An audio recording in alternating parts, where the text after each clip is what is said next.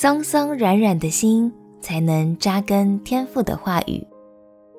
朋友平安，让我们陪你读圣经，一天一章，生命发光。今天来读出埃及记第九章。有时候我们会在圣经中遇到比较难懂的经文，甚至容易误解。但是别担心，这也是很重要的必经之路哦。因为不理解，才会让我们更想主动去了解。相信最近几章经文中有句话频繁出现，就是天父要使法老的心刚硬。这到底是什么意思呢？难道法老不肯让步是天父造成的吗？让我们一起来读出埃及记第九章。出埃及记第九章，耶和华吩咐摩西说：“你进去见法老，对他说：耶和华希伯来人的神这样说：容我的百姓去，好侍奉我。你若不肯容他们去，仍旧强留他们，耶和华的手加在你田间的牲畜上，就是在马、驴、骆驼、牛群、羊群上，必有重重的瘟疫。”耶和华要分别以色列的牲畜和埃及的牲畜，凡属以色列人的，一样都不死。耶和华就定了时候，说明天耶和华必在此地行这事。第二天，耶和华就行这事。埃及的牲畜几乎都死了，只是以色列人的牲畜一个都没有死。法老打发人去看，谁知以色列人的牲畜，连一个都没有死。法老的心却是固执，不容百姓去。耶和华吩咐摩西、亚伦说：“你们取几捧炉灰，摩西要在法老面前向天扬起来。这灰要在埃及全地变作尘土，在人身上和牲畜身上成了起泡的疮。”摩西、亚伦取了炉灰，站在法老面前。摩西向天扬起来，就在人身上和牲畜身上成了起泡的疮。行法术的在摩西面前站立不住，因为在他们身上和一切埃及人身上都有这疮。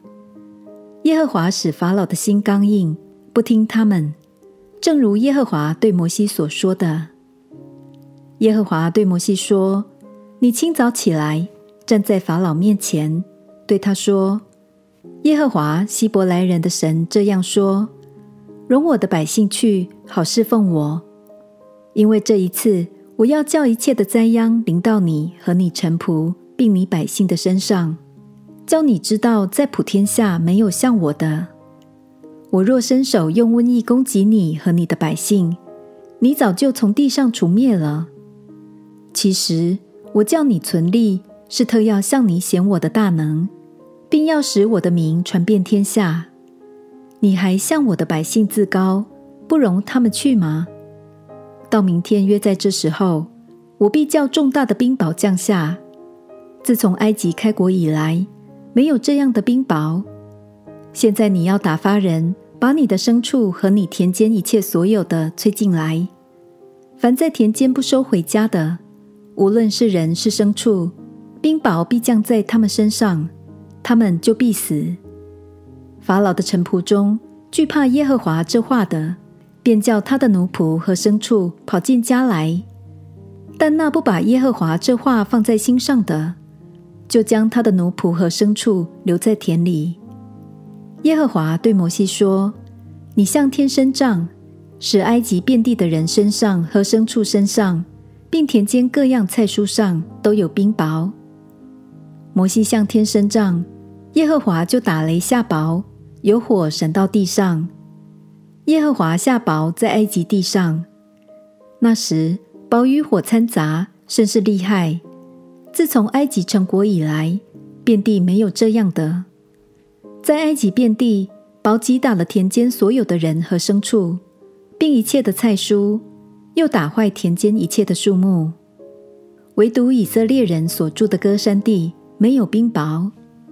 法老打发人召摩西、亚伦来，对他们说：“这一次我犯了罪了。耶和华是公义的，我和我的百姓是邪恶的。这雷轰和冰雹已经够了，请你们求耶和华，我就容你们去，不再留住你们。”摩西对他说：“我一出城，就要向耶和华举手祷告，雷必止住，也不再有冰雹，叫你知道全地都是属耶和华的。至于你和你的臣仆，我知道你们还是不惧怕耶和华神。那时麻和大麦被雹击打，因为大麦已经吐穗，麻也开了花，只是小麦和粗麦没有被击打，因为还没有长成。”摩西离了法老出城，向耶和华举手祷告，雷和雹就止住，雨也不再浇在地上了。法老见雨和雹与雷止住，就越发犯罪，他和他的臣仆都硬着心。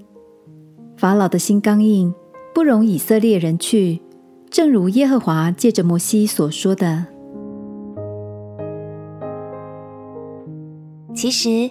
耶和华使法老的心刚硬的意思，并不是指天父故意要刚硬法老的心，而是因为法老一直不肯回心转意，所以天父就任凭他的心刚硬了。意思是不是很不一样呢？亲爱的朋友，就算天父用各样的方式引导我们走正确的路。但我们偶尔还是会固执的照自己的方式去跌跌撞撞，对吧？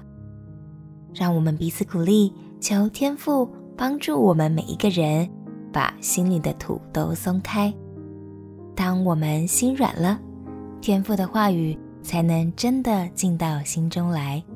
我们一起来祷告，亲爱的天父，求你赐给我一颗柔软的心。能吸收你的话语，被你的爱所带领。祷告奉耶稣基督的圣名祈求，阿门。祝福你拥有松松软软的心，每天扎根在天赋的话语中，陪你读圣经。我们明天见。